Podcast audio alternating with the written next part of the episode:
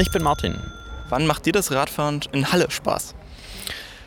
Also Radfahren macht mir eigentlich immer Spaß. In Halle ist es manchmal so eine Sache, da der Verkehr und auch die Radverkehrsführung oftmals suboptimal ist. Wann macht sie denn dann folglich keinen Spaß?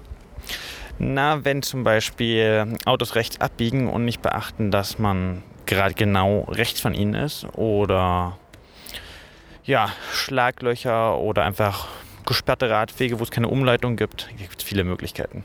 Hast du denn, denn irgendeine spezielle Geschichte aus deinem Fahrradalltag oder zu diesem wunderschönen Fahrrad hier?